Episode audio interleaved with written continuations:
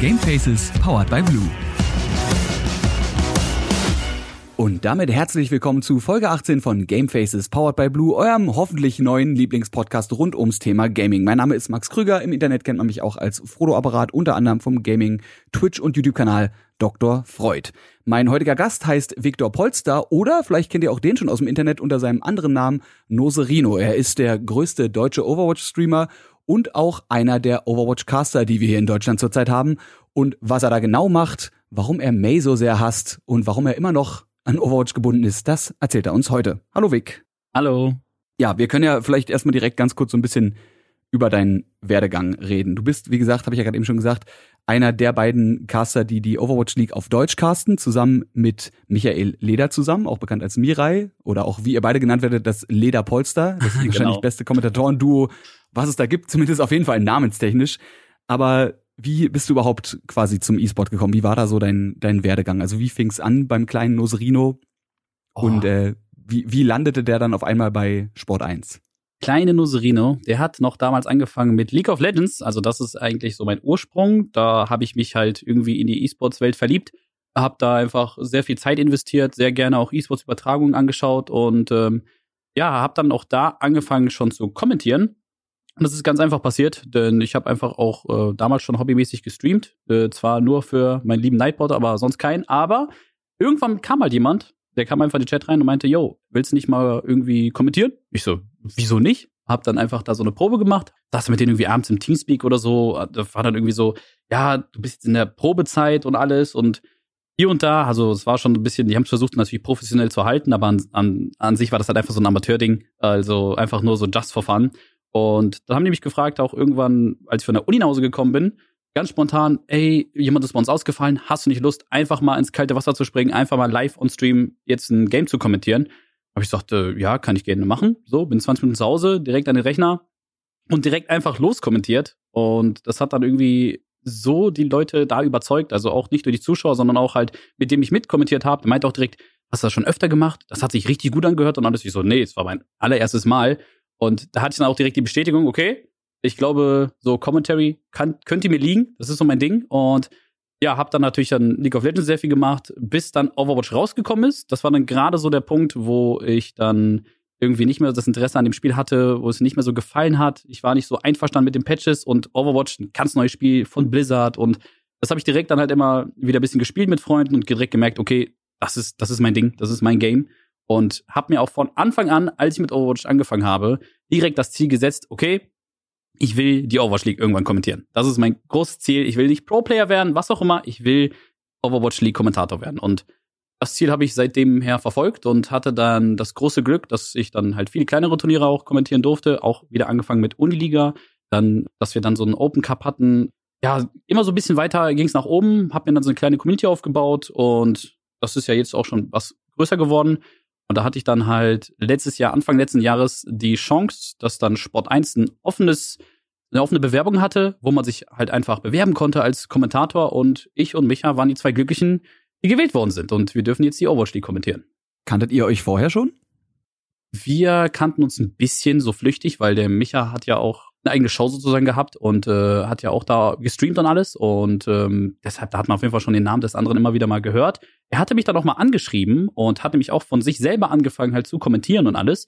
Also ohne, dass da was von Sport 1 oder sowas irgendwie äh, in Ausblick war. Und hat dann einfach gefragt, yo, ey, du bist doch Kommentator, willst du mal drüber hören? Kannst mir Tipps geben? So, wie kann man da weitermachen und alles? Und da kamen wir ins Gespräch, dann haben wir auch dann das eine oder andere schon zusammen kommentiert. Ja, und das hat dann halt glücklicherweise gepasst, weil dann noch der World Cup um die Ecke kam also wir haben dann noch den äh, World Cup 2018 mitgenommen, haben den kommentiert und direkt danach kam dann halt die äh, Chance mit der Overwatch League. Aber ihr habt ja vorher auch schon, schon kleinere Sachen gemacht. Äh, habt ihr die Contenders, hattet ihr auch gemacht, ne? Contenders haben wir auch gemacht. Also das war ja auch äh, so eine, ja, so, schon das, der erste Einstieg mit Blizzard da in Zusammenarbeit zu treten. Und ähm, wir haben da einfach auch, also ich habe da ganz stumpf Blizzard dann gefragt, habe gesagt, jo, ich würde das gerne auf Deutsch einfach übernehmen, weil davor haben es zwei gemacht, die haben es dann wieder abgegeben und dann war da halt einfach niemand dafür.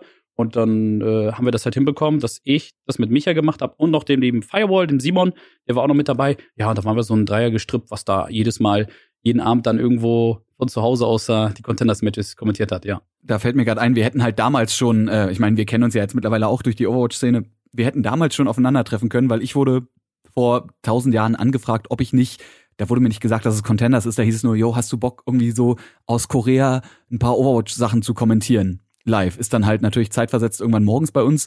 Und ich habe mich einfach nicht getraut, weil ich zu dem Zeitpunkt, äh, ich meine, ich habe Sachen moderiert, aber ich, äh, ne, ich habe noch nie was gecastet vorher. Schade eigentlich so. Jetzt, jetzt beiß ich mir in den Arsch und denk mir so, fuck, du hättest halt damals schon äh, Containers casten können und vielleicht äh, wäre dann ich jetzt dein Co-Moderator oder wir wären ein Vierergespann gewesen mit Firewall und äh, Mirai zusammen oder eben wir drei jetzt. Aber vielleicht, äh, das ist ja in der Zukunft alles noch irgendwie machbar. Aber ich habe es gerade eben schon gesagt, ihr habt Contenders gemacht, seid von da dann irgendwie quasi aufgestiegen. Contenders war, für die, die es nicht wissen, damals so das einzig wirklich große, was es im E-Sport-Bereich zu Overwatch gab. Ja, das war quasi der Contenders Cup in in Korea, in Seoul, wo hat der stattgefunden und äh, viele Teams, die da halt stark präsentiert waren, wurden dann halt zu den Overwatch-Teams, die wir heutzutage kennen. Ähm, ja, aber du machst ja auch noch für die Uniliga ganz viel, also quasi so ein bisschen lokaler in Deutschland. Wie genau, wie genau läuft das ab? Was passiert da? Was ist das?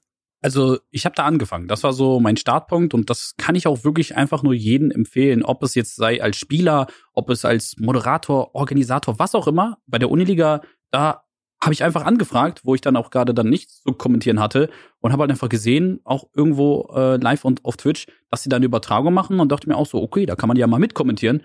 Und ja, da ging es halt einfach los, dass man halt wirklich einfach nur ab und zu halt paar Matches kommentiert hat von verschiedenen Unis, die gegeneinander angetreten sind. Und ähm, da hatten wir das dann auch dann irgendwann so weit, dass wir sogar so ein kleines Live-Event hatten an der Universität. Also das war natürlich dann auch äh, richtig, äh, richtig cool einfach, dass wir da in Karlsruhe war das, waren wir dann alle da vor Ort und haben dann ähm, natürlich online die ganzen äh, Spiele gespielt erstmal und die Playoffs dann, die daraus haben wir eine kleine LAN gemacht dann halt aus den ganzen Spielen, die, die da, die da angeboten worden sind. Das war League of Legends, Overwatch, was ich dann gemacht habe und ich glaube noch Counter Strike. Ja, und das ist halt so mein Anfang, ne, wo ich halt äh, mich so weiterentwickelt habe, wo ich auch viel Zeit investiert habe und erstmal so zum, ich sag mal, richtigen Caster wurde. An wie vielen Events, falls du das im Kopf hast, hast du bereits mitgearbeitet? So, also vielleicht größere Events ist halt schwer zu sagen, ab wann ist ein Event groß, aber so Events, wo du sagen würdest, die darf man auch zu Recht schon als Event bezeichnen? Also ich habe auf jeden Fall mehr an so Online-Casts mitgewirkt als jetzt Offline-Events. Also ich habe, was für mich das Größte war, war die Gamescom da war ich eigentlich jedes Jahr aktiv. Ähm, zuerst auch erstmal auf der Bühne. Also ich habe da auch ähm, davor auf anderen Ständen halt auch eine Moderationsarbeit gemacht und äh, nebenbei noch ein bisschen kommentiert. Da gab es dann immer so Showmatches, die habe ich dann kommentiert. Bei Blizzard durfte ich auch mal dann auf der Bühne stehen beim Lucio Ball Tournament. Das war auch so ein ganz kleines Ding halt. Also nichts, nichts riesengroßes. Und äh, ich denke mal so, ja, maximal fünf größere Dinger war ich. Also ich kann das jetzt auch nicht genau nachzählen, aber ich habe leider meinen großen Traum noch nicht erfüllt. Und das ist halt einmal in so einer Riesenhalle, ne, vom Riesenpublikum mal wirklich halt die Hallen zuzuschreien, mit Overwatch am besten. Also, das ist halt immer noch so ein Traum, der mir noch offen bleibt. Würdest du das dann aber auf Deutsch machen? Weil das ist ja schon ein bisschen, bisschen schwerer, einen deutschen Cast in so eine Halle reinzukriegen. Oder würdest du dir auch zutrauen, das auf Englisch zu machen? Absolut nur auf Deutsch. Denn ich denke, also mein Englisch ist wahrscheinlich nicht so schlecht, aber ich kann mich einfach nur richtig entfalten in Deutsch wirklich. Und da steht auch meine, da steckt auch meine Leidenschaft drin, denn ich möchte auch der deutschen E-Sport-Szene halt irgendwo helfen, weil ich weiß ganz genau, wie schwierig es ist, halt irgendwie als Kommentator voranzukommen. Ich weiß selber, wie viele Probleme ich hatte und man hat keinen Ansprechpartner und du hast ja auch kein, keine Möglichkeit, das irgendwie zu lernen oder irgendwo hinzugehen, ja, ich will Kommentator werden. Das, das musst du dir alles selber arbeiten. Und ich denke, wenn man das halt einfach so nach und nach halt schafft, ähm, da das Interesse zu wecken, dann wird auch das Interesse irgendwann da sein für ein großes Turnier. Und wenn man das halt dann gescheit anstellt und die Leute dann schauen, oh, das ist ja doch halt ziemlich, ziemlich geil und das ist fast, wenn nicht sogar besser wie vielleicht für Englisch für manche. Ich glaube, das, das ist halt so das, was ich machen will. Halt nicht nur halt für mich selber, sondern auch dafür, für, für die Nachfolge einfach mal ein bisschen so einen, so einen Standfuß zu setzen, halt, dass E-Sports in Deutschland real ist. Das ist lustig, dass du sagst, ähm, wir hatten vor einer ganze Weile, ich weiß jetzt gar nicht mehr, welche Episode das war, hatten wir Mori hier, den man ja durchaus auch kennen könnte, wenn man sich zumindest ein bisschen für League of Legends interessiert. Auch einer der, der Topcaster in Deutschland. Und redet mit ihm darüber, dass er einen Ausbilderschein gemacht hat. Und dadurch er quasi allen Leuten Dinge beibringen kann, in denen er Berufserfahrung hat. Und da er ja seit Jahren Caster ist, könnte er technically den Leuten auch das Casten beibringen. Aber du sagst es, es gibt halt noch keine Ausbildung dafür. Es gibt äh, Moderatoren-Ausbildungen so halb wahrscheinlich an irgendwelchen Privatunis aber für E-Sport-Casting, Sportkommentatoren, ist halt nochmal ein anderes Level. Ist ja, wie man bei dir auch merkt, einfach was, was man anfängt zu machen, weil man Bock drauf hat und natürlich auch ein gewisses Grundwissen von dem Spiel, das sollte man natürlich schon haben. Ähm, und man sich dann einfach reinfuchst. Also du bist ja wahrscheinlich auch über die Jahre, über die Jahre besser geworden, oder? Ja, also äh, ich mag mich da nie so vergleichen oder sowas, aber ich denke schon. Und mit dir selbst Erfahrung, zumindest. Ja, also definitiv bin ich schon, äh, sag ich mal, über einiges hinausgewachsen. Wenn ich meine Aufnahmen von früher anschaue, immer so wirklich, da kann ich, da kann ich gar nicht zuhören, wirklich. Ja, ey. was, was braucht man denn so als, als E-Sportcaster für so einen, gerade vor allem so einen schnellen Titel wie, wie Overwatch, wo ja wirklich echt super viel passiert und man als Spieler schon manchmal Probleme hat, einen Überblick zu behalten und du ja quasi selbst mit einer Draufsicht ja eigentlich auch nicht, auch nicht viel mehr siehst. Also, was ich direkt am Anfang sagen will, ist, man braucht nicht das absolute Gigawissen, man muss nicht das Superbrain sein und jeden einzelnen Spielschritt kennen, sondern du musst halt vor allem halt überzeugend drüber kommen und einfach die Leidenschaft hinter dem Spiel haben. Ich denke, du kannst kein Spiel kommentieren, was du nicht wirklich fühlst, was du nicht wirklich lebst, weil das habe ich pers persönlich sogar schon mal gemacht. Ich habe einfach mal sogar FIFA oder Pro Evolution Soccer kommentiert, einfach weil mir das gesagt worden ist, ich muss das jetzt tun. Und das hat man ganz klar gemerkt und ich war auch selber damit unzufrieden, wie ich kommentiert habe. Aber wenn man halt einfach hinter einem Spiel steht und wenn man halt wirklich das Spiel halt gut, auch gut kennt, sag ich mal, und einfach gute, wie soll man sagen, wenn man einfach, wenn man einfach gute Spielzüge und sowas erklären kann und einfach merkt so, okay, man, man ist dahinter und man fühlt mit mit dieser Partie, dann ist das halt ein bisschen so, du willst ja die Zuschauer, du willst ja die Zuschauer irgendwie dazu bringen, dass sie, als wären sie selber am Spielen, dass sie selber fühlen. Du willst dieses Gefühl vermitteln. Und dafür musst du halt auch einfach wissen, wie es als Spieler in diesem Spiel halt ist. Und ähm, deshalb was ich halt immer sage, ist halt wirklich, man muss einfach überzeugend drüber kommen. Man darf sich nicht selber irgendwie in Frage stellen oder sowas alles. Und man muss halt einfach, einfach wirklich überzeugt sagen, das war jetzt ein guter Play und das haben die so schön gemacht, jetzt haben die das und das. Also du versuchst auf jeden Fall die Spieler, ähm, die, Zuh die Zuhörer zu überzeugen, dass auf jeden Fall das, was du sagst, dass auf jeden Fall Sinn macht. Und dass du halt einfach mit der Leidenschaft drüber kommst, so dass der Spieler, dass die Zuhörer einfach denken, sie wären selber gerade der Spieler auf dem Platz. Und notfalls kann man ja immer noch revidieren, was man gesagt hat, denn es gibt ja, kann man ja auch nochmal erklären für die, die die Folge mit Mori noch nicht gehört haben oder es vielleicht wieder vergessen haben. Es gibt ja zwei Arten von Caster. Es gibt ja den Shoutcaster, also den Play-by-Play-Caster und dann gibt's noch den Colorcaster. Also der eine ist quasi der, der wirklich über das Spielgeschehen drüber redet. Das bist auch meistens du. Du bist, also du kannst beides, das weiß ich von dir, aber du bist auch mehr Shout- beziehungsweise Play-by-Play-Caster, oder? Also du kommentierst wirklich äh, jetzt Lucio macht den Warride hier den Double Boop in die Ecke und dann kommt von der Seite noch die Farah zu, boopt noch die letzten zwei runter und dann hier schön Barrage von oben und was weiß ich was. Genau. Ähm, ja. Und dann, wenn es ein bisschen ruhiger wird, kommt der Colorcaster rein und erklärt eventuell auch nochmal mit einer Replay-Aufnahme, warum das gerade eben krass war. Also du bist wirklich der, der den Hype erzeugt und die Leute wirklich, wirklich anheizt und eben, hast ja gerade eben schon gesagt, dazu bringt, sich so zu fühlen, als wären sie live dabei, als hätten sie jetzt das Play gemacht oder als wären sie zumindest am Event, selbst wenn sie es von zu Hause gucken. Und äh, dann kann man in Ruhe nochmal mit seinem Colorcaster darüber reden und nochmal analysieren, warum der Teamfight jetzt vielleicht doch nochmal gedreht wurde. Oder warum das Play eigentlich dumm oder super intelligent war. Genau, und äh, also da ist auch dann meistens der Fall, dass halt für die Colorcaster-Position, dass da dann halt meistens so Experten halt auch gefragt werden oder auch halt ehemalige Pro-Spieler zum Beispiel, die eignen sich hervorragend immer für diesen Job, weil die halt einfach dieses ganze Wissen mit reinbringen und halt wirklich dann halt gut argumentieren können, wieso, weshalb, warum halt gerade jetzt ein Play gut oder schlecht war.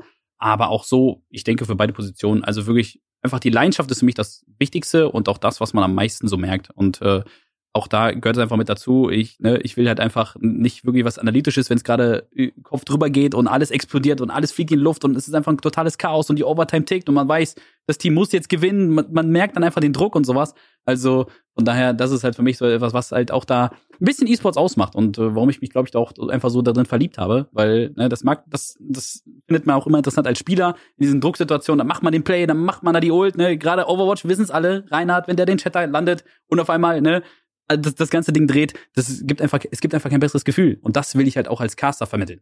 Muss man jetzt bei dir dazu sagen, du bist ja auch schon öfter Top 500 gewesen, also quasi die, die Spitze der Spitze hier äh, in, in Europe bei den Tankplayern. Von deinem Damage wollen wir jetzt nicht reden, aber ne, jeder, jeder, hat, jeder hat so seine Schwächen und äh, man muss auch für den Streamer was übrig lassen, was ein bisschen unterhaltsam ist. Dementsprechend weißt du natürlich umso mehr, wie sich das anfühlt in einer, in einer Situation, wo es wirklich um was geht und sei es eben darum mal vielleicht irgendwie der, der Top 1 näher zu kommen das halt dementsprechend rüberzubringen. Jetzt ist aber natürlich äh, durch Corona einiges ein bisschen anders geworden. Ne? Du, äh, du hast jetzt noch das Glück, dass du zumindest für Sport 1 mit, ähm, mit Micha zusammen in einem Studio mit Abstand und mit Maske, also beziehungsweise nicht mit Maske kommentieren kannst, aber natürlich mit Tests vorher. Aber hast du trotzdem irgendwie das Gefühl, es hat sich viel verändert, so für, für Caster in der aktuellen Zeit? Und was sind so die Herausforderungen, die man da besonders gerade hat? Also an sich ist natürlich, äh, viele werden jetzt erstmal denken, gut, Corona, alle sitzen zu Hause, das ist natürlich gut für den E-Sports. Und das ist es auch. Also für die Zuschauerzahlen ist es halt wunderbar, wenn natürlich mehr Leute einfach Zeit haben, diese Übertragung wirklich zu verfolgen. Für mich persönlich aber als Caster, muss ich sagen, ist das halt echt eine große Herausforderung. Denn was ich immer an diesem Job so geliebt habe, ist einfach, dass man um die Welt reist, dass man halt uh, um die, ne, dass man einfach verschiedene Orte besucht und viele Erfahrungen mitnimmt und alles. Und auch bisschen davon natürlich dann auch halt erzählen kann und auch bisschen das so reinbringen kann, nicht nur in die Casts, sondern auch zum Beispiel, ich bin ja auch Streamer, auch in den Streams natürlich, dass man davon erzählen kann. Und dann, ah, da war dieser Moment und danach waren wir alle unterwegs und alles und so. Das fehlt ein bisschen und das ist ein bisschen schade. Ich denke auch, ähm, nichts geht einfach über dieses Gefühl, wirklich da im Stadion oder vor einer riesen Menschenmasse oder sowas, sowas zu machen. Ich glaube, jeder Caster würde da das bestätigen. Es ist einfach umso geiler, wenn du da wirklich rumschreist, wenn du wirklich voll dabei bist und die Masse ist am Jubeln und dann einfach geht man noch mehr ab. Das hat, glaube ich, Uberschauts, wer, der mein großes Vorbild ist, auch aus der Overwatch League, der sagt das immer, wenn die Masse da am Schreien ist oder so, dann, dann gibt er noch mal extra Feuer, dann haut er mal die Sprüche raus und das motiviert ihn einfach umso mehr. Und äh, ja, das ist halt etwas, was halt ein bisschen fehlt. Ne? Natürlich, man hat hier den Chat, man, man merkt natürlich, die Zuschauerzahlen stimmen und alles, alle sind dabei und wir versuchen natürlich auch alle, äh, so gut es geht, das Ganze irgendwie trotzdem durchzubekommen, aber es ist definitiv ein Riesenunterschied und man vermisst das schon, schon sehr. Also ich bin echt glücklich, dass wir das mit Sport 1, dass wir das noch hinbekommen. Also ich glaube, wenn ich das auch nicht mehr hätte, dann wäre es echt schwierig, dass es halt so ein bisschen nochmal halt rauskommt und dann, ja, natürlich sitzt man da zwar nur in seiner Tonkabine, nur für sich. Also wir sind jetzt Früher saßen wir auch zusammen in der Tonkabine, da konnte man sich dann auch halt ein bisschen mehr mit den, mit den Händen und Füßen, sag ich mal, kommunizieren. Dann hat man auch ein bisschen mehr äh, gefühlt, wenn der andere gehypt ist. Jetzt sind wir getrennt in den Kabinen, ist dann auch ein bisschen schwieriger. Aber trotzdem, also ich glaube wirklich, dass es dann auch mal, habe ich nochmal das große losgezogen, dass ich ja wenigstens eine Alternative hatte. Ja, das ist, das ist das Glück, wenn man prinzipiell irgendwie so einen halbwegs digitalen Job hat, dass man dem irgendwie nachgehen kann, auch wenn, hast du ja gerade eben schon gesagt, die trotzdem die, die Interaktion zwischen den Menschen dann eben nicht in Form von Masse, die schreit, stattfindet, sondern in Form von Chat, der eskaliert. Dementsprechend der Grüße gehen raus an sämtliche Leute, die im Twitch-Chat immer so schön aktiv sind. Äh, ihr glaubt gar nicht, wie, wie geil motivierend das ist, wenn im Chat tatsächlich Leute, und wenn es nur ein Hype-Emote ist, was gespammt wird. Ist eigentlich, es ist, es ist wie Klatschen. Es ist digitaler Beifall in Form eines Hype-Emotes. Würdest du sagen, dass ich über die Jahre, ich meine, du bist ja, seit wann spielst du Overwatch? Schon nicht seit, seit, nicht seit Beta, also, oder? Ja. Also seit, seit, seit, seit offiziellem Release quasi und hast ja dementsprechend viel mitbekommen. Du bist ja auch so ein bisschen das, das Leuchtfeuer der deutschen Overwatch-Community. Also du bist aktuell der größte deutsche Overwatch-Streamer und so ein bisschen der, ne, wo, wo man merkt auch andere Leute, die in deinem Stream irgendwie vorkommen, aus denen sich dann jetzt auch so langsam Persönlichkeiten entwickeln. Würdest du sagen, oder ich denke schon, dass du sagen würdest, aber wie würdest du sagen, hat sich die Overwatch-Community verändert, so in den, in den letzten Jahren? Oh, ist eine schwierige Frage, weil es hat sich auf jeden Fall einiges verändert. Das muss man wirklich einfach zugeben. Und ich glaube, vieles hängt auch einfach damit zusammen, mit Zusammenspiel mit Blizzard. Wie Blizzard auf die Community reagiert. Denn am Anfang war das noch alles richtig schön und wir haben immer Cinematics bekommen und äh, jeder hat sich noch über die Events gefreut und alles war toll und oh, neuer Hero und das war dann wirklich noch da, wo die Community richtig zusammen war und auch sehr viel halt, sag ich mal, sich gegenseitig die Hand gereicht hat. Gerade am Anfang eines Spiels ist es halt immer, ne, diese Honeymoon-Face. Ne? Da ist halt wirklich, ne, da weiß noch niemand, was wirklich Meta ist, was gut ist und was auch immer. Und da habe ich dann viel mehr erlebt, dass man sich da geholfen hat und alles. Und mittlerweile, nach den Jahren, wie lang Overwatch jetzt schon da ist und es einfach immer weniger Updates gibt, immer weniger einfach Content gibt, merkt man schon, dass es auch ein bisschen die Community angefressen hat. Denn ich merke so einen riesen Unterschied im Gegensatz zu früher, wie Leute sich untereinander verhalten. Es ist viel mehr einfach, dass man da, wie soll man sagen, auch mehr Vergleiche gibt und äh, ne, wir kennen es alle, natürlich viele sagen natürlich die normalen Ranked-Probleme, zu viele Smurfs und hier und da und alles, haben wir auch schon zigmal gehört und ich denke schon, dass auf jeden Fall da das Ganze ein bisschen ein Problem ist, natürlich im Zusammenhang mit Blizzard, weil einfach da, wenn der Content nicht fehlt, kommen keine neuen Spieler mit rein und alles und Leute sozusagen schreien halt einfach ein bisschen nach, nach Content. Ne? Also die, die wollen sich natürlich äußern. Und das merkt man auch, wenn man auf Social Media unterwegs ist, sehr oft auch einfach die Balance-Entscheidungen, die Patches, die werden immer wieder kritisiert, immer wieder größere Streamer, äh, die natürlich da ihre Meinung preisgeben mit Videos, mit wirklich halt einfach, wo die da rumschreien und sowas, alles, wo ich mir auch schon denke, okay, das ist schon ein bisschen krass. Hat sich auf jeden Fall einiges verändert. Und das finde ich persönlich ein bisschen schade. Aber was ich halt immer sage, was ich auch oft in meinem Stream immer wieder nur wiederholen kann, ist halt einfach, dass obwohl das allem, obwohl halt, ne, sag ich mal, Blizzard, sag ich, nicht so viel uns gibt, nicht so viel Content uns gibt. Mütterliche so Behandlung quasi. Ja, dass es halt trotzdem halt immer noch ein Spiel ist, wo, wo die Community an sich den Unterschied machen kann. So, das Spiel ist ja im Kern, es ist immer noch ein fabelhaftes Spiel. Ich wirklich bin der festen Überzeugung, es gibt bis jetzt für mich persönlich kein besseres Spiel als Overwatch. Es gibt kein Spiel, wo man so schön als Team so erfolgreich dann Plays machen kann, wo Synergie so wichtig ist, wo halt das Abstimmen aufeinander so effizient ist und alles. Und ich wirklich, Overwatch, ich, ich, es gibt nichts Vergleichbares für mich. Und auch wenn natürlich Blizzard da nicht viel gibt, kann man trotzdem als Community viel machen. Man kann, man kann trotzdem, ja, man kann ja auch Custom Games machen. Man muss ja nicht den ganzen Tag Ranked spammen. So, wenn es, wenn es seit 25 Seasons dasselbe ist und, ne, man einfach nicht, nicht merken will, dass da einfach nichts Neues kommt. Es ist wirklich, es ist immer dieselbe Season, immer, immer dieselbe Leier und es ist nichts Neues und die Spieler beschweren sich halt immer noch. Oh, da denke ich mir halt auch, okay, ne, dann hört doch auf, euch zu beschweren und sucht euch eine Alternative. Und die gibt es halt. Die gibt es auf jeden Fall.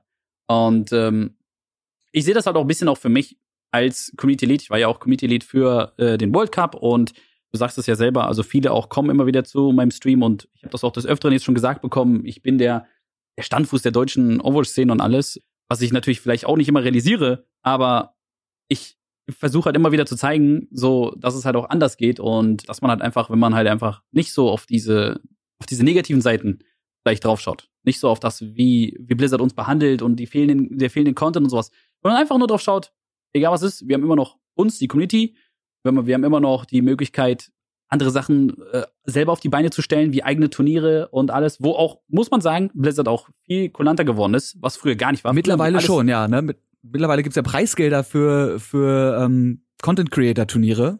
Also wenn ich jetzt zum Beispiel an Fran denke, auch einer der größeren äh, amerikanischen oder englischsprachigen äh, ja, äh, Overwatch-Streamerin, die ja quasi auch ein Turnier auf die Beine gestellt hat. Ich weiß, da, es war nicht viel, es war ein kleiner vierstelliger Betrag, glaube ich. Äh, aber da hat Overwatch auch Kohle locker gemacht, weil sie gemerkt haben, ey, warte mal, wenn wir selber vielleicht einfach nicht die Zeit haben, was in Overwatch zu reißen, weil wir jetzt mit allem, was wir haben, an Overwatch 2 arbeiten, um dann vielleicht wieder krass zu werden, dann müssen wir uns Ne, wir haben doch die Community, die was baut. Und die muss einfach unterstützt werden. Und das kann nicht so schwer sein. Ja, also das auf jeden Fall. Das war früher wirklich sehr, sehr schlimm, weil man muss ja auch sagen, hat einfach Overwatch und Blizzard hat einfach das Professionelle in der Overwatch League gesucht und wollte natürlich da auch einfach mal einen Meilenstein setzen mit, wir haben unsere eigene wirkliche Liga, die natürlich sehr nahe kommt an dem Franchise-System, was wir aus dem traditionellen Sport kennen. Ne, Overwatch League, ne, heißt ja Philadelphia Fusion und alles, also das ist ja schon da an die Region gebunden, als was super cool ist. Also ich glaube, davor gab es nicht so, nichts sowas ähnliches irgendwo im E-Sports, nicht, dass ich mich erinnern kann. Und daran haben sie halt einfach alles angebaut, was halt einfach auch viele Probleme mitgebracht hat. Dass halt viele Amateurturniere leider abgesagt werden mussten oder halt gar nicht zugelassen worden sind, wo halt einfach, es gibt nur Containers, es gibt nur Overwatch League, nichts anderes, was halt auch die Community dann immer wieder ja, zum Stutzen gebracht hat. Und äh, jetzt mittlerweile erlauben sie viel mehr und unterstützen auch viel mehr, weil sie auch, ich glaube, langsam realisieren, okay, die Community, die ist halt immer noch da. Und ich bin ganz ehrlich, ich weiß gar nicht, wie das bei anderen Spielen ist. Und ich weiß gar nicht, wie das wäre bei anderen Games, wenn da so wenig Content kommt, ob die Community immer noch so stark wäre wie bei Overwatch. Weil das ist, glaube ich, wirklich einer der Merkmale von dem Spiel, von der Community. Das Spiel gibt uns so wenig, so wenig Content und trotzdem sind immer noch alle mit dabei irgendwo hast du immer noch Leute, die immer noch Overwatch spielen, ab und zu, oder die zum Spiel zurückkommen und auf einmal sich wieder neu verlieben in das Game, in, so einen neuen Helden, den sie, weiß ich, vor zwei Jahren noch gar nicht kannten und alles, und der jetzt perfekt zum, zu, zu dem, zu der Person passt und alles. Ich glaube wirklich, dass Overwatch da hingehend auch wirklich, wirklich so, so krass ist, dass das einfach nicht nur die Leute spielerisch begeistert, sondern auch einfach außerhalb mit, mit den Designs, mit den Geschichten und einfach, dass man sich da so widerspiegelt in den Charakteren, weil ich sag ganz ehrlich, Reinhard, ich, ich, ich kann mich da so identifizieren mit Reinhard einfach. Ne? Und das ist halt einfach. Kann man so, gleich nochmal drüber reden, über deine, über deine persönliche Art. Ja. Aber ich, ich weiß ganz genau, was du meinst. Was, was Blizzard halt auch schon immer konnte, waren natürlich Cinematics und was sie irgendwie geschafft haben in, in Overwatch, noch krassere Persönlichkeiten ranzuziehen. Weil ich meine, das, natürlich sind das alles irgendwelche fantastischen Charaktere. Der eine kann zum Geist werden, so, das gibt's in echt nicht.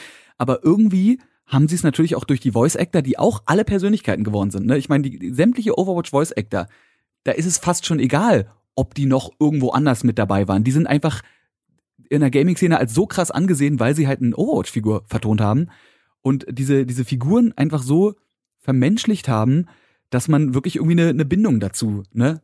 Eine, eine Bindung dazu aufbaut. Ich meine, klar, du hast ein Nebenspiel, dass du eine, wenn du einen Charakter doof findest, findest du den halt ärgert er dich, aber was Leute zum Teil auch an negativen Emotionen gegenüber gewissen Overwatch-Charakteren entgegenwerfen, oder Sombra oder die ganze Spaßpolizei, die es da so gibt, ähm, das ist halt krass und ich glaube, so kriegt man die Leute auch irgendwie mehr, mehr invested, dieses Spiel zu spielen, weil man irgendwie, ja, es ist jetzt, ich will jetzt nicht sagen, das ist was familiäres, aber ich glaube, du weißt, was ich meine. Das ist irgendwie, man, man fühlt sich so ein bisschen zu Hause in dem Game.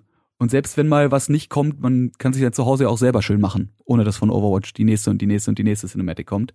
Und äh, so wie du zum Beispiel eben auch einfach sagen, ja, wenn dann kein Content kommt, dann mache ich halt eben meinen eigenen Content und mach eben Turniere. Also ganz bekannt bei dir zum Beispiel ist ja dein Nose Cow Turnier, ähm, wo mittlerweile schon die, die zweite Edition durch ist. Ein Turnier, bei dem ich auch schon die Ehre hatte mitzuspielen. Und äh, jetzt findet demnächst statt, beziehungsweise wahrscheinlich, wenn der Podcast äh, ausgespielt wird, hat schon stattgefunden Goatsmith. Ja, eine, ein Weihnachtsturnier mit Anlehnung an die infamous Meta in Overwatch namens Goats, die eigentlich äh, am Anfang spaßig wurde und dann aber so langweilig wurde, dass äh, Blizzard selber die Notbremse ziehen musste, um zu sagen, Leute, wenn ihr alle nur noch diese Teamkomposition spielt und die aber eigentlich langweilig findet, aber das halt die ist, mit der man gewinnen kann, dann müssen wir jetzt das Spiel komplett ändern, äh, dass ihr das nicht mehr so spielen könnt finde es umso lustiger, dass die jetzt, dass die so verhasst war und jetzt mittlerweile schon wieder so nostalgisch ist, dass du halt ein Goatsmith-Turnier machen kannst und alle sagen, ja geil, lass mal Goats spielen. Was halt eigentlich schon eine Meme war, weil keiner Bock drauf hatte.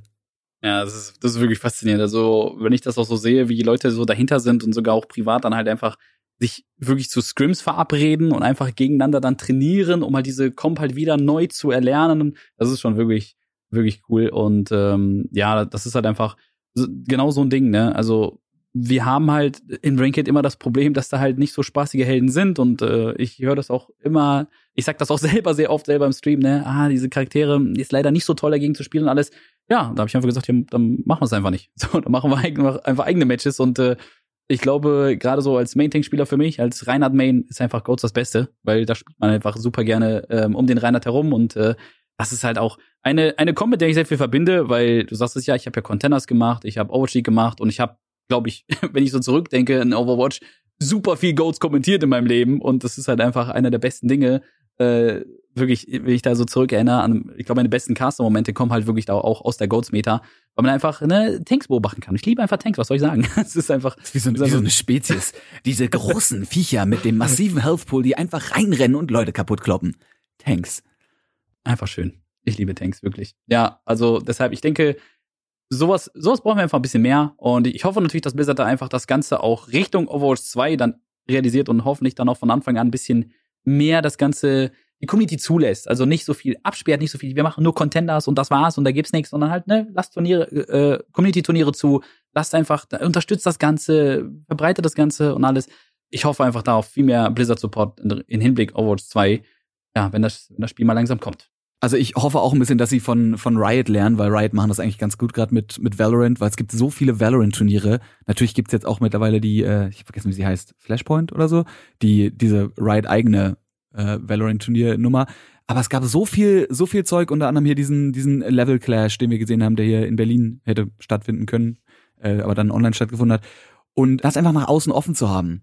Weil dieses Monopol irgendwie auf, auf E-Sport zu zu pochen ist halt quatschig. Ich meine, sie haben damals die Overwatch League announced und dann, wann kam die anderthalb Jahre später oder so? Und in der Zwischenzeit gab's halt einfach nichts. Und ich meine, ist ja cool zu wissen, dass äh, Blizzard da so viel, also Blizzard das Spiel so gut findet, ich meine, es war auch neu zu dem Zeitpunkt, dass sie ein eigenes Ligasystem aufbauen und man weiß, okay, da gibt's professionelle, richtig krass große Events zu. Aber auf der anderen Seite zu sagen, okay, aber bis das alles fertig ist, bis das alles gebaut wurde und stattfindet, dauert noch ein bisschen und bis dahin darf nichts passieren, weil sie die einzigen sein wollen, die irgendwie Overwatch E-Sport groß machen, ist halt Quatsch. Dementsprechend ist es eben schöner, dass Leute auch supported werden und man eben, wie gesagt, wie auch bei dir merkt, da gibt es Leute, die sich draußen hinsetzen und sich die Zeit nehmen und diese Turniere vorbereiten. So, sei es eben Osekau oder eben wie in diesem Fall auch Goatsmith. Woher nimmst du eigentlich die Inspiration für sowas? So, sitzt du, also nimmst du dir aktiv Zeit und sagst, okay, was könnte ich demnächst machen oder kommt sowas einfach nebenbei? Das kommt einfach nebenbei. Also ich denke ja tagtäglich einfach nur ganz Zeit mit Overwatch, was man machen kann und wie und was. Und ja, auch viel ist natürlich auch einfach passiert dann auch im Stream mit äh, dem Feedback der Community. Also ich frage halt auch oft so, worauf habt ihr denn Lust? Was wäre denn eine coole Idee? Und da kommt auch, da kommen auch viele Vorschläge. Und das ist dann so ein bisschen so die Zusammenarbeit. Aber ja, das mit, mit dem Goats war halt echt einfach komplett spontan. Ich dachte so, wäre mal wieder cool. Meta, Double Shield, hat gerade keine Lust drauf. Wie wär's mal ein bisschen, ein bisschen Reinhard-Action? Einfach mal, einfach mal reingehen. Reinhard übrigens, für die, die es nicht wissen, ist jetzt einfach faktisch so, ist der beste Tank der Welt in Overwatch. Best, ein, auch, auch, ein, auch ein Leuchtfeuer, ein bisschen, ein bisschen so wie du. Und du bist ja vor allem auch ein Leuchtfeuer, äh, nicht nur mit dem, was du tust, sondern vor allem, wie du es tust, weil wenn man mal bei dir in den Stream reinguckt, können drei Dinge passieren. Entweder du machst gerade ein richtig dickes Play oder du machst gerade irgendeine richtig abgefahrene Motivationsrede oder du hast einfach das positivste Mindset überhaupt, weil bei dir ist schon immer der Grundsatz im Stream Spielen ohne Tilt. Was in einem kompetitiven Spiel, gerade auch bei Overwatch, wo es einige Charaktere gibt, die einem einfach wirklich den Spaß vermiesen, gar nicht mal so einfach. Ne? Es gibt halt auch immer wieder Leute im Team, die einfach toxisch sind. Und irgendwie schaffst du es aber trotzdem, dich nicht aus der Fassung bringen zu lassen. Hast du da einen, einen Tipp? Meditierst du im Stream, ohne dass wir es merken? Also was ich habe, ist auf jeden Fall jede Menge Erfahrung. Denn ich habe ja auch davor schon LOL gespielt und davor auch schon etliche andere Titel und alles Mögliche. Und äh, ja, mit meinen 26 Jahren habe ich da, glaube ich, auch schon echt viele Stunden mit verbracht. Und was ich halt einfach gemerkt habe, ist, wenn man sich immer wieder auf die anderen fokussiert, dann achtet man gar nicht auf sich selber. Und man verfällt so leicht einfach in, ja, dieses Mindset, dass halt immer die anderen sind schuld und, oh, das war jetzt doof von dem und dem und was auch immer. Und nie so wirklich schaut man auf sich selber, wenn im Kern eigentlich das Prinzip oder das Ziel ist von solchen Ranglisten-Matches, ist ja einfach zu schauen, wie gut man selber ist. Und das heißt ja dann auch, dass man mit der Zeit versucht, halt besser zu werden und aufzusteigen und zu improven und wirklich dann halt, ne, sich nach oben, nach oben klettert, dass man da die höheren Ränge erreicht. Und das habe ich auch in Overwatch halt gemerkt. Das war auch sehr interessant, halt gerade wo ich angefangen habe, halt Overwatch zu streamen, was am Anfang nicht ging, wegen technischen Schwierigkeiten. Ich hatte halt nur einen Laptop und äh, war super schwierig. Habe ich auf 60 FPS gespielt, aber zum ersten Mal Top 500 geht Also FPS ist keine Ausrede, sondern nee, da hatte ich halt eigentlich mal einen Rechner, konnte dann anfangen zu streamen und da habe ich halt auch gemerkt, da war ich halt auf Twitch des Öfteren unterwegs und habe gemerkt, bei jedem Stream fast war halt immer wieder so eine negative Laune, so wirklich so, oh, meine Teammates und das muss man sagen, das ist in Overwatch halt, also in anderen Spielen du hast halt Scoreboards. Du merkst natürlich, wenn da einer 0-6 steht, okay, bei dem läuft es gerade nicht so gut. Aber in Overwatch, du merkst das nicht. Denn das Einzige, was wir in Overwatch haben, sind Medaillen. Wir wissen also nur, wenn wir selber gut performen. Und das ist dann auch sehr oft das Argument. Ne? Ich, man hat so Goldmedaillen und dann sagt man, ja, ich habe vier Goldmedaillen, an mir kann es nicht liegen. Aber man sieht ja nicht das Gesamtbild. Man sieht ja nicht, dass man da ganze Zeit reinrennt wie so ein absoluter Irrer und immer der Erste ist, der, der fällt. Ja, man macht halt super viel Damage, aber du bist ja nie da in wirklichen Teamfights. Das ist dann auch ein Riesenproblem. Ähm, aber ich glaube, das habe ich so in Overwatch gemerkt, halt, dass da sehr, sehr viele Leute dann halt sehr leicht einfach in diese Situation verfallen und halt immer wieder dann ihre Teammates dafür blamen für ihren eigenen Misserfolg. Und was ich halt sage, du willst in Overwatch halt gute Teammates haben, dann wäre der erste Schritt ja zu schauen, dass man selber erstmal ein guter Teammate ist.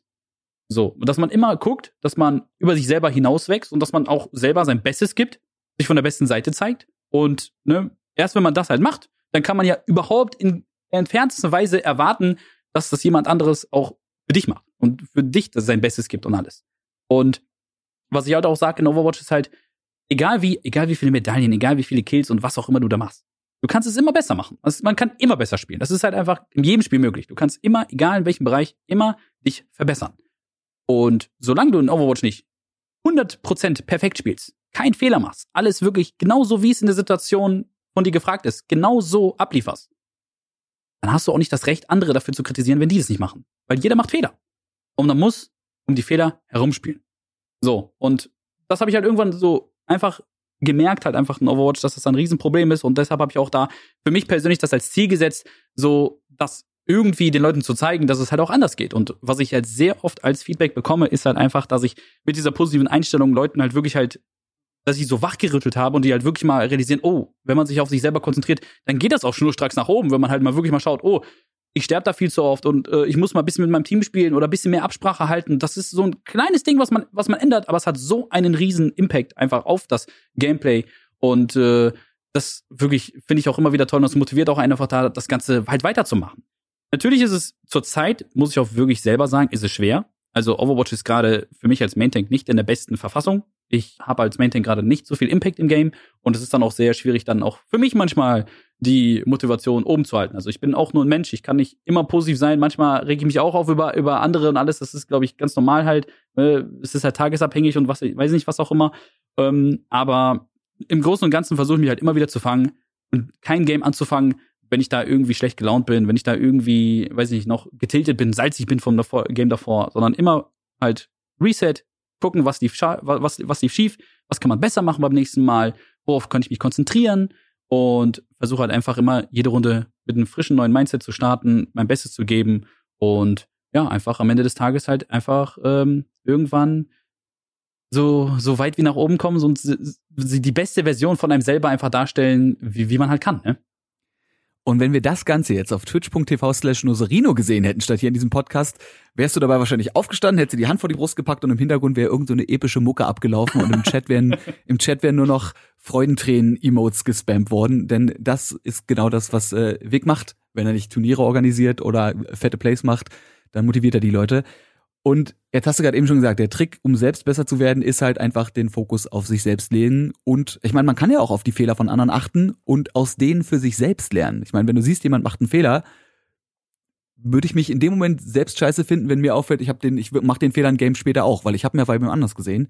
Warum mache ich den Fehler jetzt auch noch? Aber wie würdest du denn herangehen, weil es ist ja noch ein Teamspiel, wenn du merkst, du hast jemanden in deinem Team, der macht halt einfach ganz viele Fehler. Wie kriegst du es hin, Leuten auf eine freundliche Art und Weise zu sagen, Diggi, dein, dein Playgrad war Mist oder lass uns doch mal sowas probieren.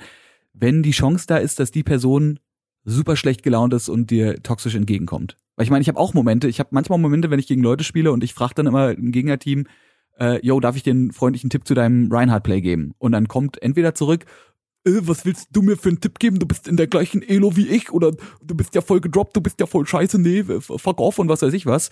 Äh, und heute hatte ich die Situation, wo einer meinte, ja, gern, ich spiele nicht so viel Reinhardt und irgendein anderer meinte, öh, krass, was bist du für ein Mensch? Du gibst ihm mit Game sogar Tipps und nicht erst danach, was ja dazu führen könnte, dass er mich dann am Ende outplayt, weil ich ihm sage, yo, du machst die ganze Zeit den und den und den Fehler, deswegen besiege ich dich und dann macht er den Fehler nicht mehr. Aber wie machst du das? Also, wie hoffst du einfach nur, dass die Leute offen sind für deine Tipps und wenn sie es nicht sind, dann sagst du halt, fuck off, dann kann ich dir auch nicht mehr helfen oder probierst du es trotzdem und wenn ja, wie? Ja, also ich helfe auf jeden Fall nur eigentlich Leuten, die auch wirklich die Hilfe dann auch annehmen. Ne? Also wenn ich da halt merke, ich will dem irgendwie, ich will den ansprechen und der macht direkt zu, beleidigt oder sowas, dann ja, dann ist das auch vorbei. Den kann man dann auch nicht helfen. Dann sag ich halt, okay, wer, wer die Hilfe nicht haben will, ne, der hat dann schon genug, sag ich mal. Was ich halt immer mache oder was ich immer sage, ist, die, der Ton macht die Musik. Und ich glaube, man muss halt wirklich einfach mal schauen, wie man das Ganze anspricht. Denn so eine normale Situation in Overwatch ist halt sehr oft der Hero, der passt nicht. Ne? Sagen wir ganz ehrlich, wir hatten alle schon den Genji Bones im Team, der super cool hier die Ninja-Moves machen will, aber halt nach vier Fights immer noch nicht seine Ultimate hat. Und äh, das zieht ein bisschen runter. Und da kann man natürlich dann halt auch entweder sagen, ey Genji, swap, ne? du machst gerade gar nichts. Oder du sagst halt, hey, ich glaube, Genji funktioniert nicht, weil die haben da jetzt einen Torbjörn oder sonstiges. Sollen wir es mal vielleicht mit Hanzo oder sowas probieren? Einfach vielleicht auch einfach einen Vorschlag geben. Also da gibt es halt so, so grundlegende Tipps oder was man da beachten sollte, dass man zum Beispiel nicht Personen direkt anspricht, sondern immer halt so im, im Wir spricht, im Gesamten spricht. Zum Beispiel, wir sollten vielleicht zwei Sniper spielen oder wir sollten vielleicht mehr aggressiv, defensiv, was auch immer spielen und nicht halt immer so Einzelpersonen halt outcallen.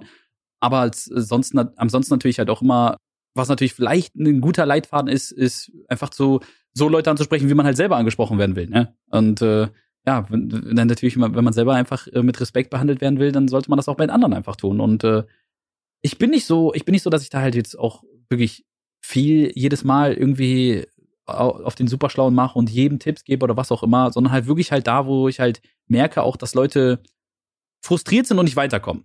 Also da ist dann halt meistens so, wo ich da wirklich merke, okay, jemand, der macht jetzt immer denselben Fehler halt, ne, wo du es gesagt hast, halt, der stirbt da ganze Zeit an derselben Stelle oder sowas alles. Wenn ich das halt aktiv sehe, dann bin ich da auch, dass ich sage, ey, guck mal, versuch das mal so und so und so und gib da meistens einfach einen Vorschlag, wie es anders geht.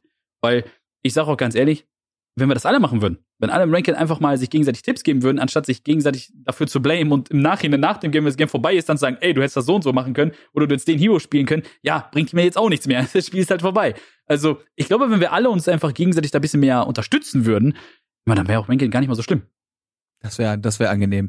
Wir hoffen einfach, dass du, was auch immer du machst, weiterhin, allem was auch immer du machst, ist ja nicht so, dass wir da jetzt nicht gerade schon 40 Minuten drüber reden, dass du das weitermachst, um A, natürlich die deutsche Overwatch-Szene ein bisschen voranzubringen und äh, vor allem das, das Salzlevel in Overwatch, was nicht so schlimm ist wie in anderen Spielen, aber doch manchmal schon ins, äh, ins exorbitant hohe steigt, äh, ein bisschen nach unten zu bringen und die Leute eben auf die, auf die helle Seite der Macht zu leiten.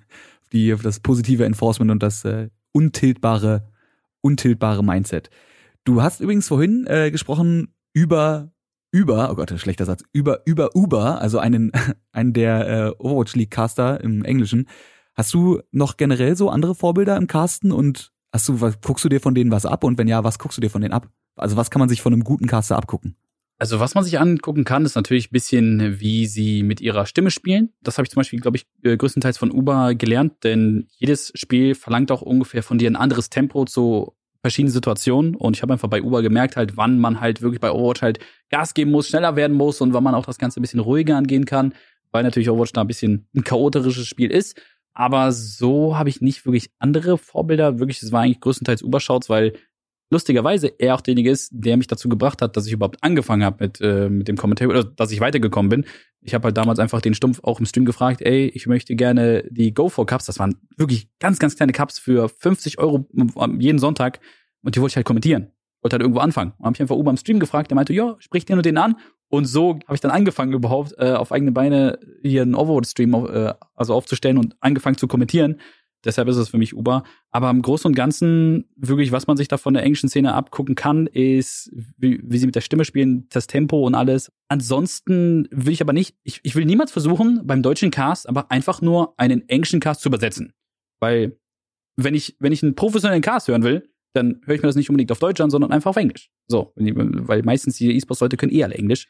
Deshalb, ich finde, man sollte schon so einen eigenen, seinen eigenen Flair mit reinbringen und sollte ein bisschen schauen, dass man natürlich da seinen eigenen Style mit reinbringt. Und man will ja auch so ein bisschen, man, man, man muss halt über, überzeugen, nicht nur mit, mit der Übersetzung, sondern man muss halt überzeugen mit seinem eigenen Style, mit seinem, ne, mit seinem eigenen Rhythmus und allem. Und äh, ja, ich, ich finde persönlich aus der deutschen, aus der englischen Szene halt Uber, dass er da auch da so seinen Style hat. Der ist da ein bisschen temperamentvoller, haut paar gute Sprüche raus und alles. Und äh, ja, das habe ich mir dann irgendwie, da habe ich, das habe ich irgendwie ein bisschen verguckt und äh, natürlich auch mache ich da so vieles davon auch in meinem eigenen Cast-Style. Also ich glaube, ich bin da auch sehr energetisch und äh, auch gerne ein paar Sprüche raus. Manchmal mache ich auch den einen oder anderen Reim oder sowas. Also versuche da mal so ein bisschen ein paar witzige Dinge auch mit einzubauen, wenn es geht. Natürlich auch gerade, wenn ich die Leute kenne, gerade so im Community-Bereich, ne, dass man da auch ein paar Sprüche bringt, die man natürlich persönlich dann nur versteht. So, ich finde sowas ist halt super wichtig. Das ist immer sehr angenehm, wenn man, äh, wie ich halt das Glück hat, als als Streamer bei, sagen wir jetzt zum Beispiel dem Nosekau mitzuspielen und ich mir dann im Nachhinein quasi angucke, wie du die Matches castest, in, in denen ich gespielt habe und dann hat man halt einen Cast, wo man sich denkt so,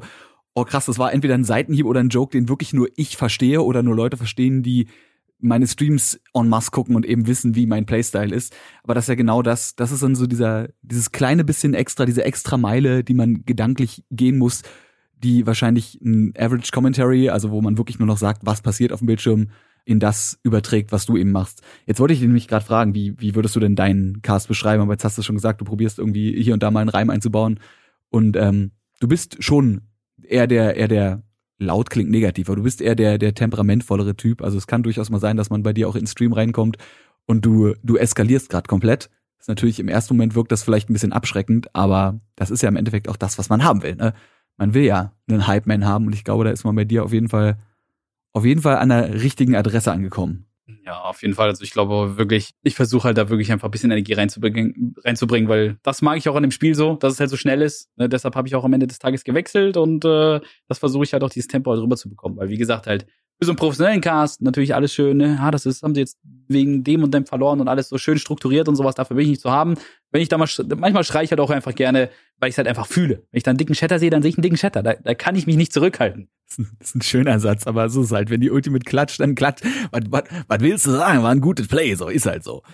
Gebt ihr euch eigentlich untereinander auch Tipps? Also gerade du und, und äh, Micha, also Mirai? Und wenn ja, wie, wie läuft das dann? Also was sind so Sachen, die man bei einem Co-Caster ansprechen kann?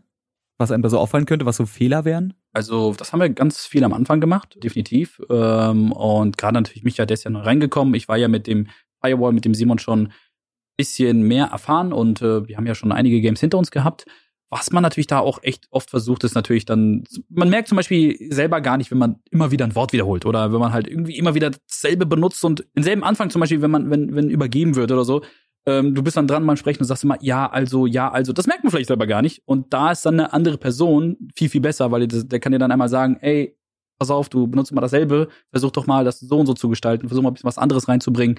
Das haben wir auf jeden Fall sehr viel gemerkt und ansonsten, glaube ich, kommt halt, kommt halt sehr, sehr viel darüber halt, dass man sich gegenseitig so halt äh, Tipps gibt, vielleicht, dass man da nicht zu schnell ist oder sowas alles. Weil das war, glaube ich, am Anfang, ich glaube, das ist aber ein Overwatch-spezifisches Problem, dass man am Anfang nicht so ganz wusste, wohin mit dem Tempo. Weil bei Overwatch passieren die Fights halt sehr schnell hintereinander und ich hatte halt sehr, sehr viele Caster, die halt einfach dann ganze Zeit äh, und immer gehypter und gehypter und, und die konnten gar nicht bremsen. Die waren schon auf der Überholspur, die waren schon 100 Kilometer vorne und äh, das Game ist ja noch nicht vorbei. Also das war, die waren richtig dann mega hyped und wussten nicht, wann runter, wann hoch. Da ist dann, glaube ich, dann einfach so als ähm, Dritthörer jedes Mal, also wir hatten immer dann zwei, die kommentiert haben, Dritter, der zugehört hat und da haben, war größtenteils halt sowas, wo, da geholfen wurde. Ist also, wir, schreiben uns nicht irgendwie Sprüche auf oder wir geben uns nicht gegenseitig Sprüche, die man dann so vielleicht bringen kann, sondern es ist halt eher einfach, dass man da so allgemeinere Sachen halt eher, dass man da aushilft. Kannst du dich eigentlich noch an deinen, an deinen allerersten Cast so genau erinnern, wie der ablief für dich? Also du hast ja vorhin schon erzählt, dass du quasi reingerutscht bist, so kamst gerade von der Uni. Aber wie, wie war das damals für dich? Also hast, warst du krass aufgeregt oder hast du einfach gesagt, ich ziehe das jetzt einfach durch, weil ich kann das ja? Oder musstest du mittendrin, mittendrin bullshitten, weil dir einfach irgendwie auch Wissen vielleicht noch gefehlt hat?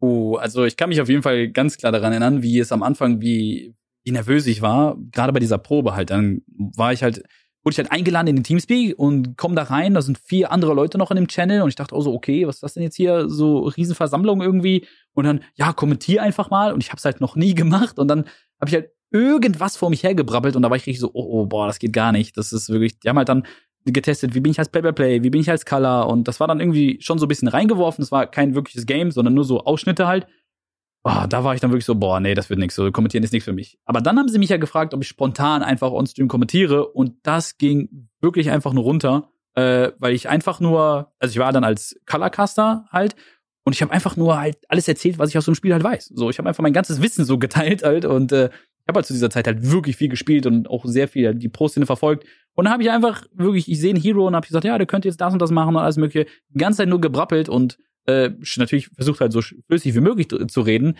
Und deshalb, da habe ich dann halt, glaube ich, so direkt gemerkt, okay, das ist dann da was für mich. Aber ja, diese Probe am Anfang, die war komplette Katastrophe, ja. wie das halt immer so ist bei, bei Generalproben. Du hast ja eigentlich äh, Medien- und Kommunikationsinformatik studiert. Was würdest du nun machen, wenn du nicht casten würdest oder nicht casten könntest? Wahrscheinlich weiter studieren, aber also das war auch so eine Sache, das ist eigentlich mein zweites Studium ich habe da vor auch halt Informatik studiert, aber woanders noch und äh, ja, es ist halt im Studio, hat, im, im Studium hat sich das Ganze entwickelt halt. Also ich habe wirklich viel Zeit dann leider in der Uni auch verbracht damit. Natürlich erstmal andere ähm, Kommilitonen und so mit denen gespielt einfach auch manchmal sogar in der Vorlesung. Also ganz ehrlich, ich war da richtig schlimmer Finger, aber ich konnte mich halt einfach nicht konzentrieren auf die Uni, uh, weil ich halt einfach so fasziniert war das war gerade so mein Einstieg. Ich habe gerade angefangen halt LoL zu spielen und so und habe dann gerade das Ganze entdeckt, diese oh, es gibt ja E-Sports, es gibt ja Twitch und sowas und genau da hat mein Studium angefangen. Unpraktisch. Das war sehr unpraktisch. Also ich wäre glaube ich immer noch so Fanat und will, würde vielleicht auch anders versuchen irgendwie in E-Sports reinzukommen, aber wenn ich halt das Ganze nicht so kennengelernt hätte oder nicht so begeistert wäre, ja, würde ich vielleicht auch dann ein bisschen mehr Aufmerksamkeit auf das Studium richten. das einzige, was du gefühlt noch noch öfter änderst als deine Studiengänge, ist ja deine Haarfarbe. Warum Ui. das eigentlich? Gut, äh, oder? Gut, bin ich auch gerade ein bisschen stolz drauf. Also, also, ähm, ich habe ja jetzt dieses Jahr gar nicht. Also, ähm, das war, glaube ich, viel einfach durch den Stream. Also, ich, ich mache das halt auch immer, weil es halt einfach die Leute belustigt, weil, ähm, also bei mir im Stream, ich sag halt immer, ich versuche halt irgendwie den Leuten ein bisschen Spaß zu bringen und irgendwie was Besonderes zu bringen, weil niemand will nach Hause kommen von der Arbeit oder was auch immer, den Streamern schmeißen und dann guckt ihr da jemand zu, der sich auch irgendwie langweilt. Deshalb mache ich halt so einfach so verrückte Sachen. Und da gehört halt Farbe, Farbe äh, Haare färben, so rum, gehört dann einfach dazu. Und das war halt einfach super oft ein Subziel oder irgendwie sowas. Und äh, ja, manchmal, ich habe es auch echt schon ein paar Mal bereut, gerade wo ich mir zum Beispiel auch die Glatze gemacht habe, auch einfach, wie gesagt, Kumpel, komm vorbei, äh, mach das mal eben und äh, ja, ich bin, glück, ich bin glücklich, dass meine Haare wieder da sind. Sagen das so. war deine Gobnik-Phase, die hat jeder irgendwann mal. Meistens eigentlich erst, wenn die Haare ausfallen und nicht, wenn sie noch voll sind, aber du weißt jetzt schon mal, das ist so praktisch, du weißt jetzt schon mal, wie du mit Glatze aussehen würdest, wenn irgendwann die Geheimratsecken bis hinten zum Nacken gehen. Brauchst du, weißt du? Brauchst du einfach nur einen Stream anschmeißen und weißt, okay, so, so läuft das. So, wichtigste Frage, wie sehr freust du dich auf Overwatch 2 und denkst du, Overwatch 2 wird Overwatch als solches, als Community, als Happening, als weltweites Phänomen retten? Meinst du, es gibt nochmal genauso einen Hype wie bei Overwatch 1 oder einen anderen Hype? Meinst du, es kommen eher neue Leute dazu, die das Game vielleicht noch gar nicht kennen? Oder meinst du eher, es wird noch mehr reaktiviert von Leuten, die vielleicht denken, oh, jetzt könnte ich ja doch mal wieder reingucken, ich bin raus, weil die Meta fand ich doof oder keine Zeit. Ich glaube, dass mit Overwatch 2 sehr viele Leute, die schon vorher einmal Overwatch installiert haben, gerade so am Anfang von Overwatch 1 halt, dass sie es probiert haben, dass sehr viele Leute zurückkommen werden, das glaube ich. Und es wird wahrscheinlich auch ein Riesenhype am Anfang sein. Nur dann ist dann die Frage, ob Overwatch 2 delivert. Der Singleplayer ist eine sehr gute Adaption äh, für gerade die Casual-Spieler. Ich denke, das ist halt etwas, was man sehr leicht unterschätzt, gerade wenn man so halt im E-Sports-Bereich unterwegs ist. Es gibt super viele Overwatch-Casual-Spieler und die freuen sich mega über diesen Singleplayer, über diese ganzen Hero-Missionen und was auch immer.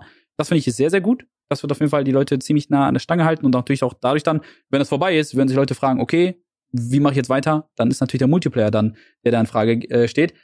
Aber ich habe auch ein bisschen Angst ich glaube, Overwatch 2, wenn das nicht läuft, wenn das wirklich, wenn man wieder dieselbe Strategie anwendet wie bei Overwatch 1 und wenig Content oder viel recycelten Content einfach nutzt und ja, den Leuten einfach nicht wirklich das gibt, was sie halt da, was sie wollen, dann glaube ich, dass da mit Overwatch 2, ich glaube nicht, dass die Leute dann warten werden auf Overwatch 3. Das glaube ich auf gar keinen Fall. Und eher dann nach Alternativen schauen werden. Und deshalb habe ich ein bisschen Angst. Ich hoffe natürlich, dass Overwatch 2 ein Riesenerfolg wird. Ich hoffe, dass sie es halt auch wirklich dann endlich, dass sie da wirklich schauen und die Community versuchen, da irgendwie zufriedenzustellen.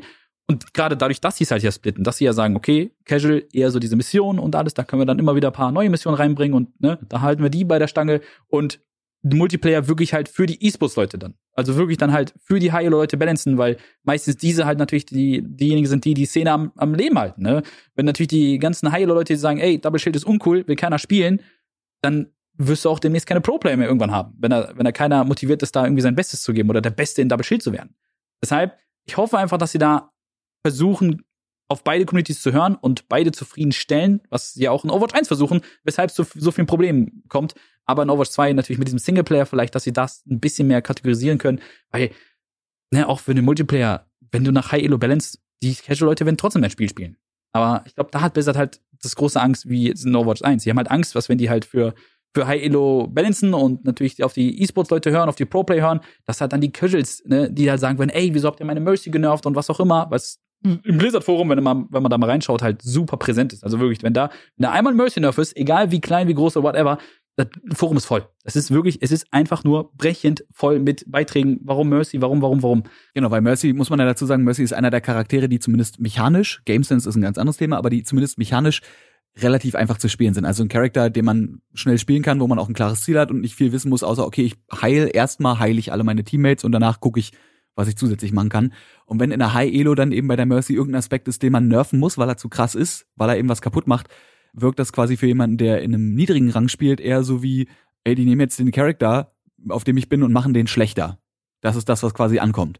Aber du sagst es, ich glaube, dass die Mercy-Spieler trotzdem Mercy spielen, weil das ist so ein, damit komme ich trotzdem irgendwie zugange, weil je besser man wird, äh, umso mehr merkt man, okay, der Nerf war tatsächlich vielleicht sogar irgendwie gerechtfertigt. Und es sind dann eben die High-Elo-Spieler, es sind die Pro-Spieler und es sind die Streamer, die auch auf einem gewissen Rang spielen, die, finde ich, auch besonders wichtig sind.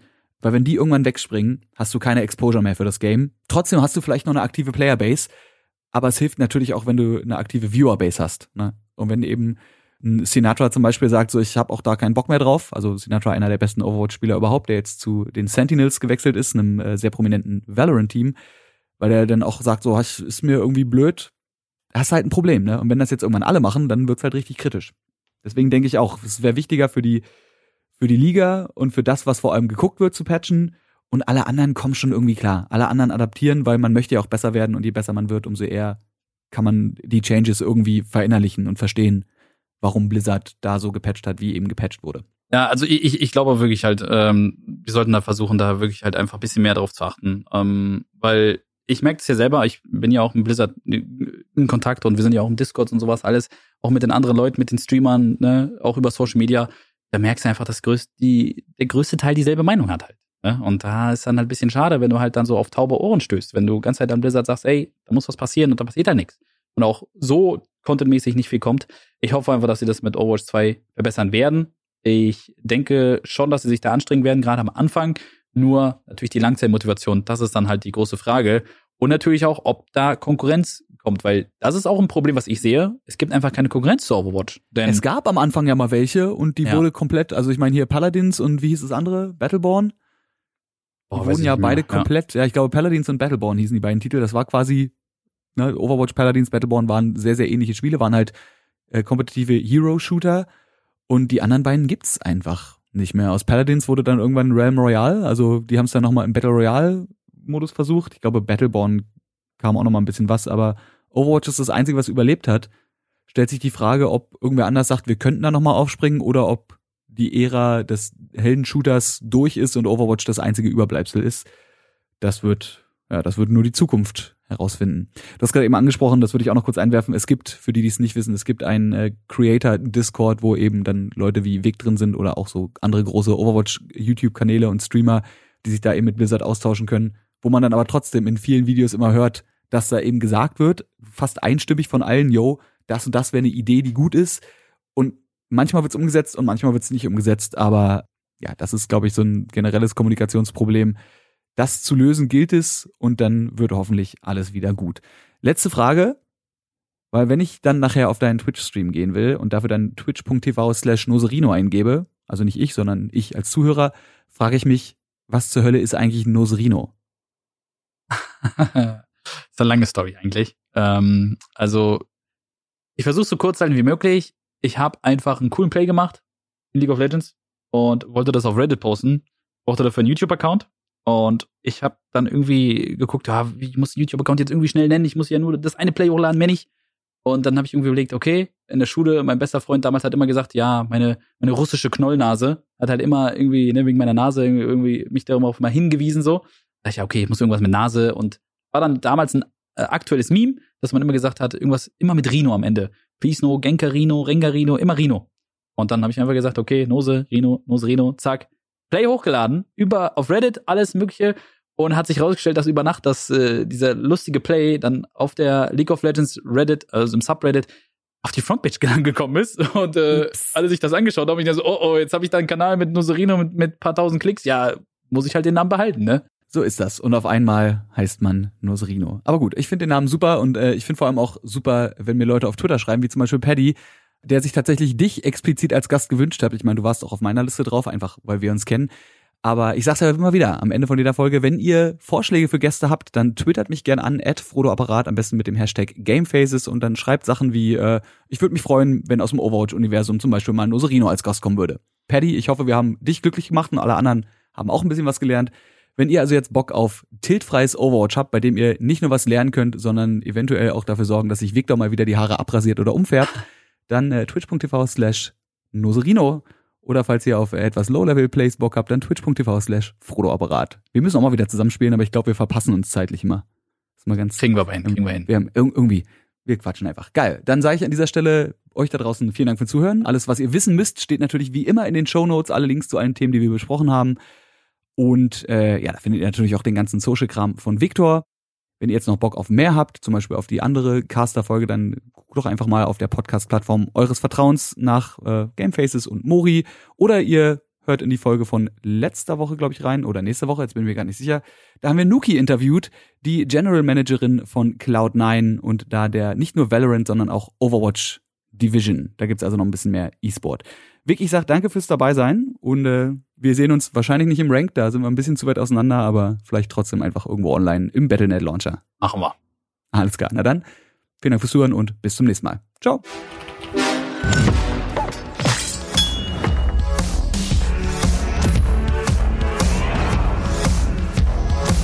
Game Faces powered by Blue.